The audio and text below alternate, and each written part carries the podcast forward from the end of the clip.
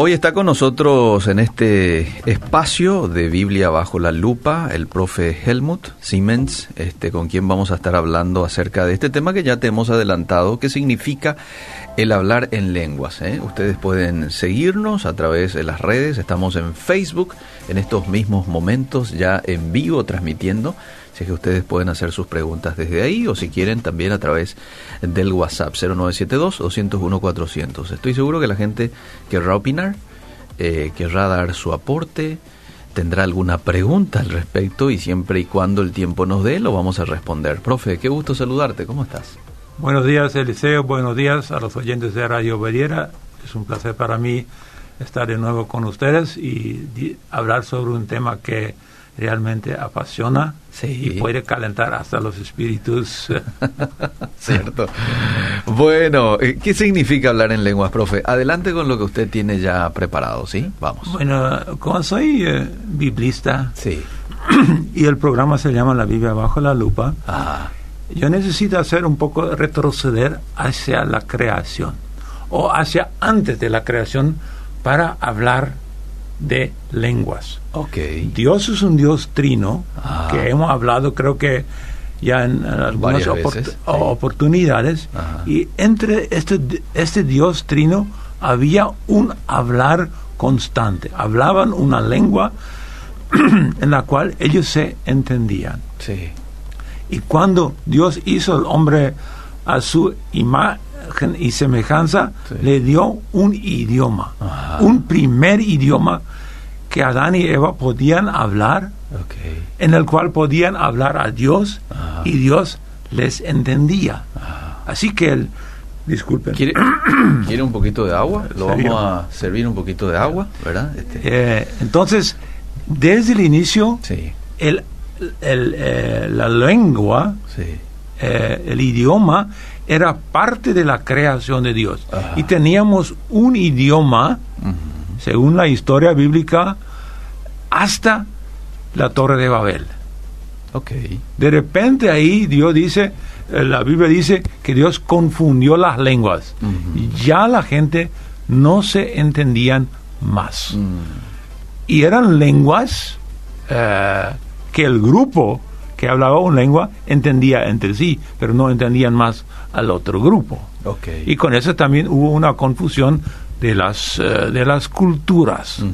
Entonces, Babel nos dio este gran impedimento de las grandes familias de lenguas y es así que hoy tenemos 6.000, 6.500 uh, idiomas hablados en todo el mundo que, como dicen los uh, entendidos, van a seguir desapareciendo paulatinamente en los próximos 100 años. Pero es, cierto que tenemos uh, muchas lenguas habladas y que uh, ustedes y yo podemos aprender si tenemos el suficiente tiempo para aprender.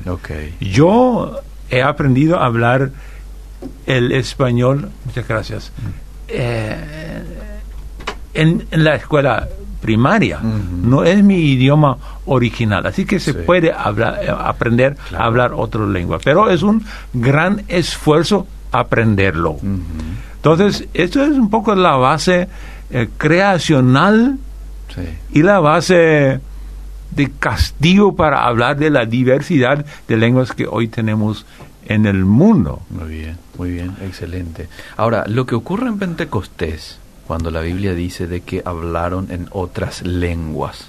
Se está refiriendo a que los presentes allí, discípulos, hablaron los idiomas este, probablemente en las cuales se dividieron en, en aquel tiempo, este, en el tiempo de la Torre de Babel, ¿verdad? Y hablaron en, usted me estaba diciendo fuera de micrófonos, algo así como 15 idiomas diferentes de personas allí presentes, ¿verdad? Eh, por lo menos 15 idiomas eh, presentes, puede ser 17 también, entre todos los grupos que estaban ahí presentes, que eran posiblemente prosélites eh, judíos que venían de otras etnias y cuyo idioma no era el, el, eh, arameo o el hebreo, y también judíos que habían vivido por muchos siglos en otros países y habían aprendido este idioma y se habían olvidado de su idioma eh, original. Entonces, lo que ocurre en Pentecostés es algo muy raro, donde empieza a revertirse lo que Babel causó. Esa Oh, ok. división entre la humanidad en diferentes grupos lingüísticos, familias de lenguas, etnias que hab- hablan sus lenguas. Ahí el Espíritu Santo empieza a, A unificar. a, a rever esto y que empieza el, el- el- el- el retroceso y la superación de las barreras lingüísticas con el Evangelio. ¿Y Ok. cómo lo hace el Espíritu Santo? Hace hablar a los doce y a- supongo que también a los 120 que estaban reunidos todos en este aposento alto, a hablar en las lenguas que estaban ahí presentes en Jerusalén para la fiesta de Pentecostés. Ok. Y de repente el que venía de Arabia y el que venía de, de, de, de- de Media y los que vienen de los, como dice acá, de Ponto, de Asia, de Capadocia, de Frigia, de Panfilia, todos de repente empezaron a escuchar el Evangelio Mm. en su propia lengua, Mm. hablada por los apóstoles Ajá. que nunca tuvieron un curso largo de aprender algunas de esas lenguas. Quizás apenas sabían manejarse con el griego, ¿no? Y de repente hablan en otras lenguas. Y eso es un milagro Mm. que el Espíritu Santo estuvo obrando en, la, en los primeros creyentes eh, para un propósito muy fundamental. Yo diría que es un, el propósito misionero, misional, de alcanzar a las otras naciones con el Evangelio.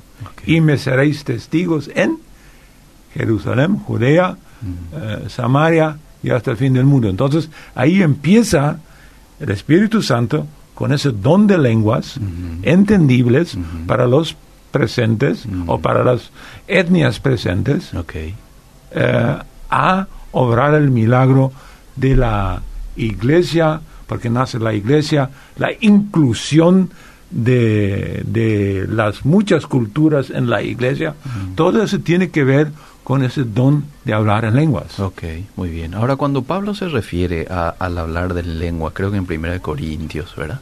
Y, y otros pasajes más, él se está refiriendo a una lengua entendible por alguien. ¿Usted me Eh, permite sí, eh, hacer algunas cositas antes? Sí, adelante. Porque adelante. este don de hablar en lenguas Sí. de, de, de, de- Pentecostés, Sí.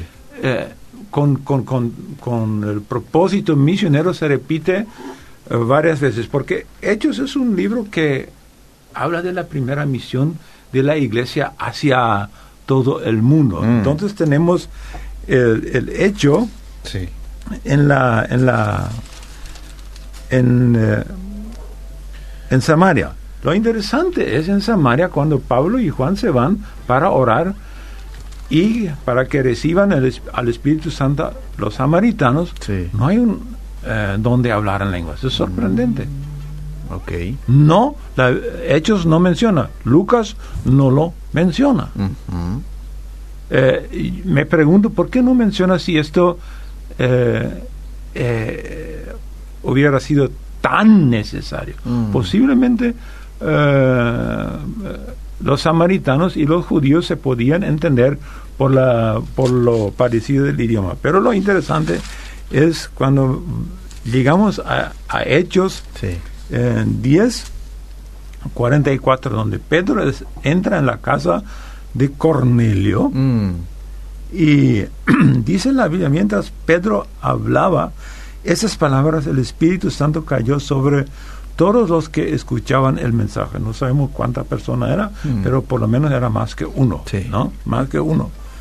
Y, y todos los creyentes que eran de la circuncisión que habían venido con Pedro Mm. quedaron asombrados porque el don del Espíritu Santo había sido derramado también sobre los gentiles, pues les oían, ¿qué?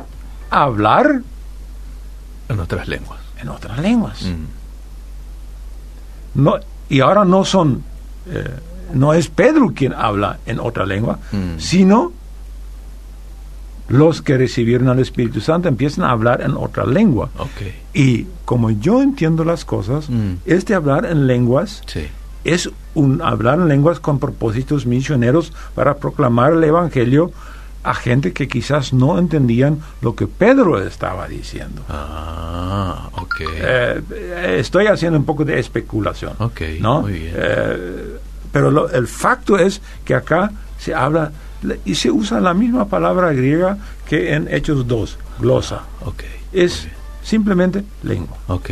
Y podemos decir xenos, agrega, lenguas extrañas, eh, extranjeras, algo por el estilo. Muy Después llegamos, a- tenemos un episodio muy interesante en Hechos capítulo 19, Sí. Donde Pablo llega a Éfeso, de repente encuentra ahí algunos discípulos y eh, eh, empieza a hablar con ellos y nota algo raro entre ellos. Mm. Les pregunta, ¿recibiste el Espíritu Santo? Mm. Y ellos dicen, no, ni sabemos que, Mm. eh, ni siquiera hemos oído si hay un Espíritu Santo. ¿no? Entonces, Pablo les explica las, eh, el asunto y se arrepintieron eh, eh, y se dejaron bautizar en el nombre del Espíritu, de, de Jesucristo. Y cuando Pablo les impuso las manos, ¿qué pasó? Vino sobre ellos, ellos el Espíritu Santo y hablaban en lenguas. Mm. Glos, glosa, eh, glosé, gloséis, o en otras lenguas. Ok. Y pienso como el libro, el contexto del libro de ellos es un libro de la misión, de la extensión de la misión de la iglesia. Acá está hablando con fines misioneros. Ok. Es decir, las lenguas para mí en primer lugar en, en Hechos tuvieron un fin bien claro de, para la expansión del reino de Dios. Ok. Muy bien. Eh, hasta aquí creo que eh, estamos bien, eh, bien eh, de acuerdo que puede haber ah, sido así. Eso es un entender de lenguas. Muy bien, muy bien. Y ahora quizás podemos volver a, a- a tu pregunta. ¿no? Ahora, sí, sí. Eh, y, y ahora, ¿cómo, ¿cómo ve el hablar en lenguas en nuestros tiempos? ¿Debería de ser eh, a- así como en aquellos tiempos o de pronto una lengua, qué sé yo, este, entendida por, por Dios o por los ángeles? Co- ¿Cómo ve esa, esa parte, profe? Yo creo hoy que en tiempo, hoy en día. este don de hablar en lenguas para fines de transmitir un mensaje a una persona hasta hoy existe. ok. Me recuerdo de un profesor mío que cuenta de Alemania que un pastor em, de repente en un culto empieza a hablar en un dialecto árabe Mm, que nunca había aprendido mira. y que muy pocos occidentales sabían hablar. Ujú. Pero de repente en la, en la congregación se levanta un hombre y dice, este fue un mensaje de Dios para mí. Ese pastor nunca más habló esta lengua. Entonces, este fenómeno, Mm, no sé cuántas veces, y quizás deberíamos empezar a, a juntar testimonios, este fenómeno de hablar en otras lenguas con, con fines evangelísticos misioneros, yo creo que debe haber sido una constante en la historia del cristianismo. Como dijo alguien, eh, leí ayer, "Mm, sabemos tan poco mm, sobre esta, esta línea eh, en la historia de la iglesia que no podemos afirmar que sí esta línea siguió. Pero supongo que sí. No fue, no fue solamente al inicio, sino fue también eh, después todavía y quizás ocurre hasta hoy en día este eh, hablar con propósitos evangelísticos misioneros. Ok, muy bien. Eh, te leo algunos mensajitos de la audiencia, ¿le parece? Dice, el, el, el profe está hablando sobre lenguas que hablan en la tierra. Y hay más de 6.500 lenguas. Ah. Pero aquí en Primera de Corintios dice lenguas angelicales. ¿Cuál es la diferencia de eso? Porque hay lenguas para evangelizar, pero el hablar en lengua en la pieza que se edifica uno a sí mismo, de lo cual habla también el apóstol Pablo. ¿Cómo puede explicar eso? Eh, como yo entiendo las cosas, en primer lugar, Pablo usa ahí la misma terminología, Mm. glosa, Mm. glosé, eh, para hablar de las lenguas y deberíamos ir un poco, eh, poco antes al capítulo 12, donde, donde Pablo aclara a la iglesia de Corinto que el Espíritu Santo da a algunos el don de hablar en lenguas. Otros da el don de interpretar Mm. y a otros otro don y a otros otro don. Parecía que en Corinto los que sabían hablar en lenguas Mm. tenían un estatus espiritual más elevado. ¿no? Esos dones extraordinarios. Entonces, hay que aclarar que existe ah, ah, un don del Espíritu Santo de hablar en lenguas y podemos llamarlo lenguas angelicales. Pero por el uso del término mismo glosa, Mm. glosé, Mm. debes, deben ser lenguas, no un hilar sílabas eh, Claro. irreconocibles, eh, sino son lenguas que quizás si se grabaría esto, Alguien lo va a entender en algún lugar. y podría ser que alguien en algún lugar lo va a entender, o por lo menos Dios lo entiende. Pero un lingüista científico podría analizar esto de la ciencia de la lingüística y decir, eso realmente se trata de un idioma. Pero que existe un hablar en lenguas que solamente es algo para... Y ahora viene la diferencia con lo de hechos. Eh, para hablar en lenguas para la edificación entre eh, el que tiene el don y Dios. Sí. El que tiene ese don puede eh, hablar en lenguas y lo hace para Dios y se edifica a, a sí mismo espiritualmente.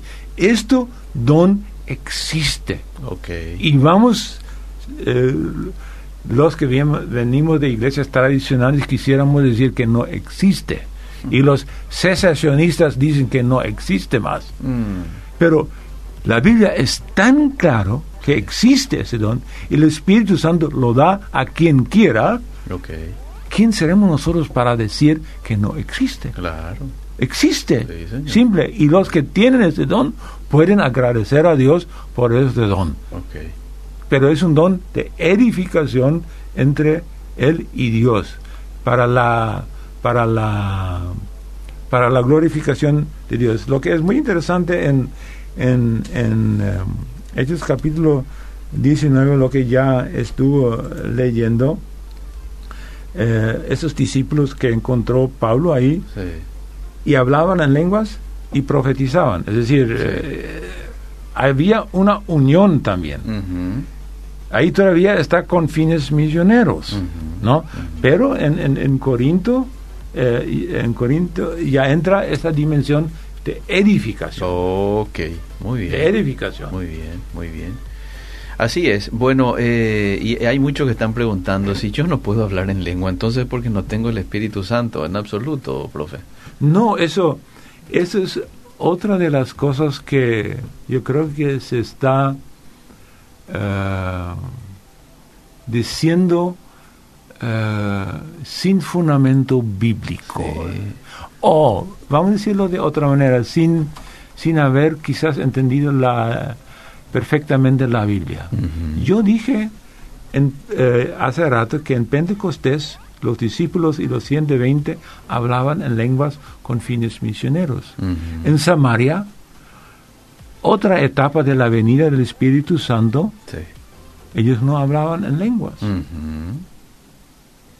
En la casa de Cornelio hablaban en lenguas.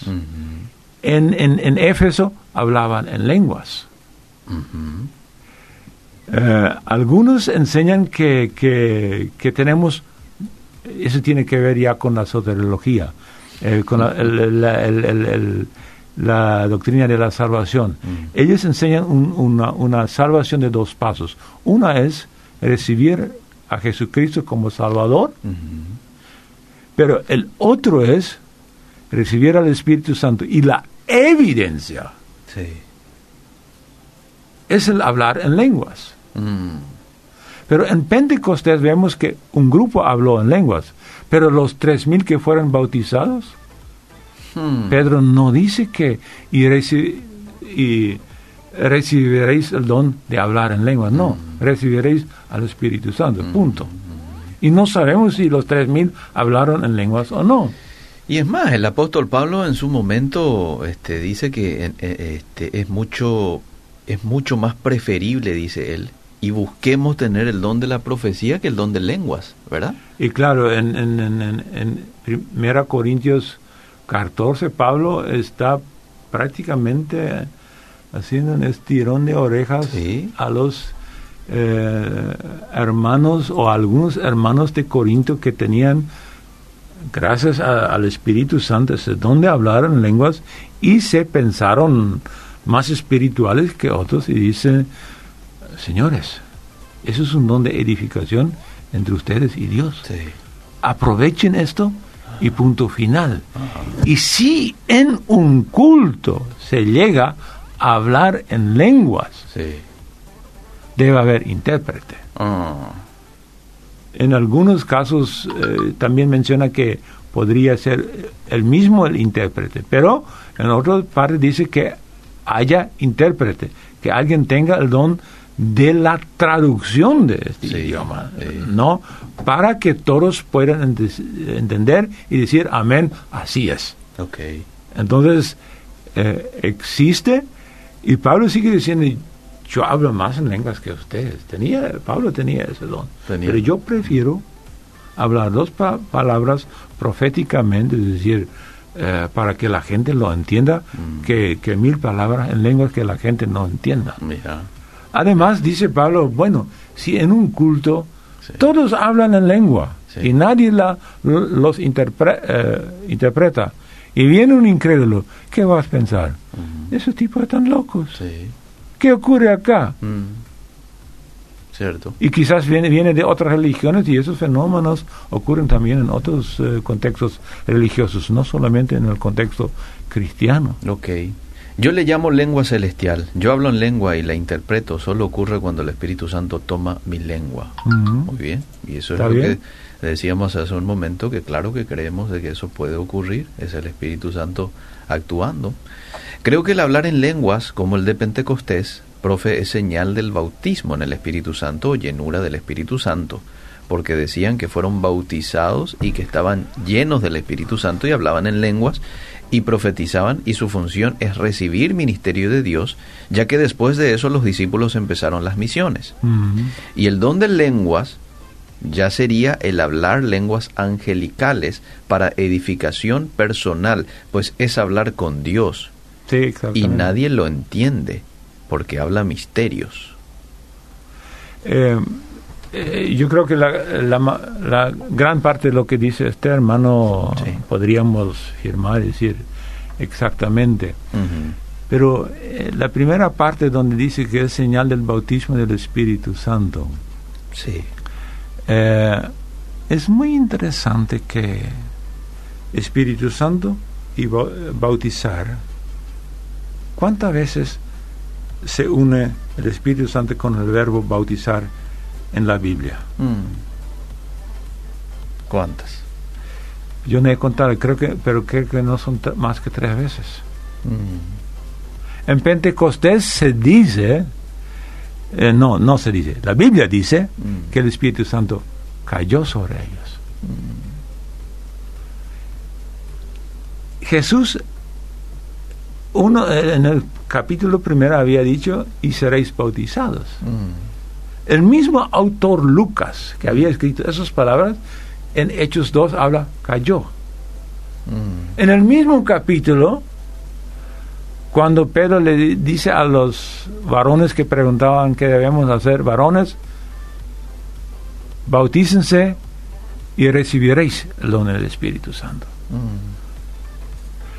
hay un- un- un- un- una gran tan- cantidad de verbos que se usa para recibir al Espíritu Santo, eh, para que eh, caiga sobre nosotros. No es solamente el verbo bautizar que se usa para eh, la acción de recibir al Espíritu Santo. ok, muy bien, muy claro. Hay que analizar cada vez que aparece la palabra Espíritu Santo, qué verbo se usa ahí. Mm, muy Y bien. ahora viene la gran pregunta, ¿son todos sinónimos de bautizar o bautizar es sinónimo de algunos de esos? Eh, entonces hay una diversidad de verbos que se usa en relación de la venida del Espíritu Santo en la vida de alguien. Ok, ok. Richard pregunta si estas lenguas extrañas existen hoy. La Biblia dice que debe hacerse con orden y por turno. Y debe haber un intérprete. Y que se calle si no hay intérprete. Dice. claro, es para el orden del culto, ¿no? Sí. Es, es muy clara la palabra de Dios. Ah, Es muy clara la palabra de Dios y es inspirada. Y Pablo, el que más hablaba que cualquier otro, pone muy claras reglas para el uso del don de lenguas, mm, ¿no?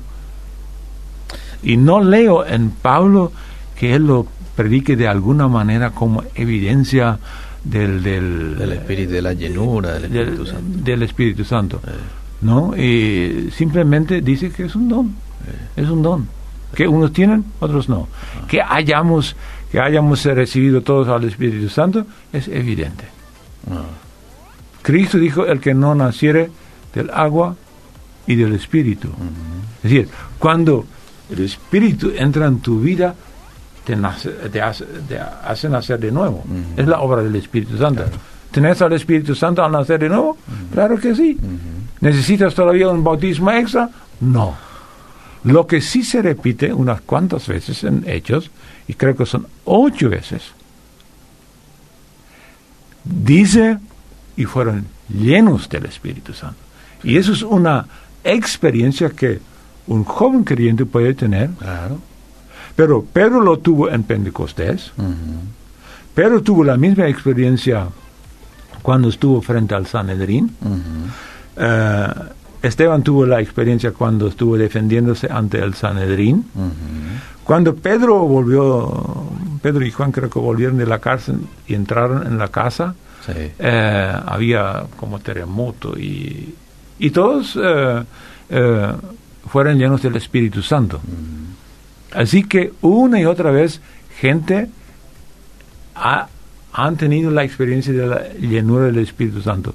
Ahí eh, Hechos está bien claro de que no es una única experiencia, sino es una experiencia repetible. Ok, y hoy la mayor evidencia de esa llenura del Espíritu Santo es este, en acción. Y claro, eh, siempre es para hablar con denuedo, Claro.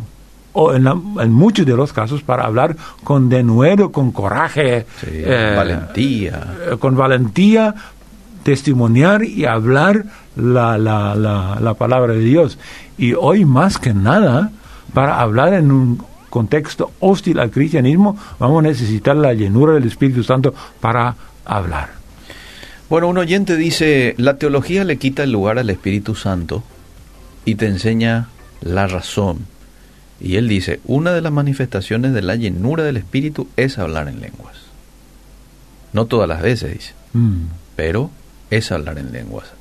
Y cita Marcos 16, 17, hablarán nuevas lenguas. Sí, sí, está bien. Pero hay que, si ves, hablarán nuevas lenguas. Claro, eh, y, y- y Jesús, y vamos a decir esto, Hechos Sí, se llama Hechos de los Apóstoles, sí. pero en realidad debería ser llamado Hechos del Espíritu Santo. Pero ¿qué Ah. hace el Espíritu Santo? Sí.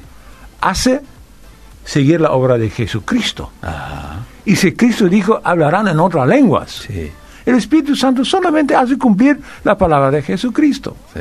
Y lo hizo en Pentecostés, lo hizo en la casa de Cornelio, lo hizo en Éfeso, lo hizo en Corinto y lo hace hasta el, el- el- el fin del mundo. Ok.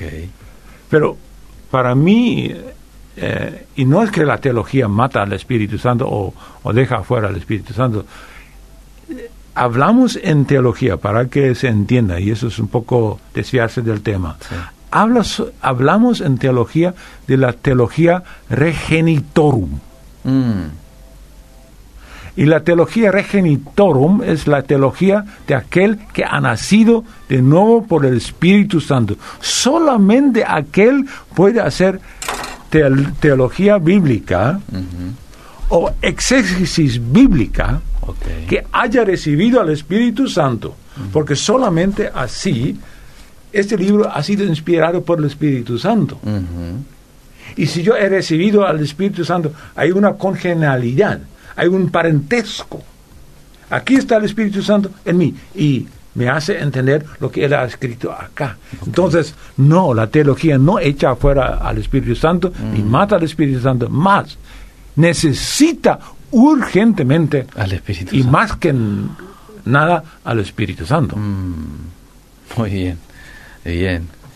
Eh, a ver, te leo dos mensajes más y, y luego ya vamos eh, cerrando, qué rápido llegamos a nuestro tiempo, profe.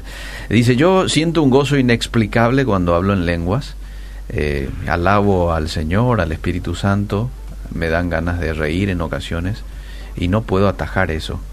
Pregunta, ¿eso es de Dios? Yo diría que sí, y le felicito a este hermano quien escribió ese mensaje que haya recibido ese don Ajá. y casi le envidio, quisiera tener el mismo don, he orado a Dios, pero Dios no me ha dado este don. Ajá. Eh, mi hijo me estaba contando que eh, tiene un amigo que cuando él no puede orar por sus propias palabras, él ora en lenguas. Eh, Porque el Espíritu Santo le, le, le hace hablar en una lengua que solamente Dios entiende. Y es una lengua, es una lengua, Ajá. pero Dios la entiende. Y él nece- no necesita esforzarse. Mm, Pero otros no tienen ese don. Sí. ¿Qué hago yo cuando yo no puedo orar? Me voy al, al- al Padre Nuestro, sí, que empiezo a leer. Sí. Me voy a Apocalipsis 4 y 5, donde son dos capítulos llenos de adoración. Ajá. Empiezo a leer y ahí eh, mi espíritu cansado empieza a, a- a refrescarse. O me voy a los salmos, donde hay una cantidad de salmos de alabanza, de adoración, y no, el Espíritu Santo no me da la- una lengua nueva para adorar a Dios y para edificarme, pero sí me da la palabra en alemán, en castellano, en guaraní, en, en- en portugués, sea lo que sea. Para esa lengua sí yo puedo usar. Mm, muy bien, ¿No? muy bien. Bueno, este, usted no tendrá el don de lenguas, pero tiene el don de la profecía como maestro de la palabra. claro. Tantos años predicando, profe, animando a otros en el estudio de la Biblia. Ese es un don maravilloso también, ¿verdad? Como muchos digo, lo tendrán. Me contento con eso. Claro, claro. Bueno, gracias, profe, por este tema. Gracias por tu visita y hasta en una próxima ocasión. Muchas gracias, eh, Eliseo, también a los oyentes. Gracias por los mensajes. Sí. Y también, si alguien quiere discutir conmigo, que me visite en mi oficina. Muy bien. Si tiene un poquito más de tiempo, yo le leo la cantidad de mensajes que llegaron que no lo pudimos leer al aire. ok. Bien, seguimos.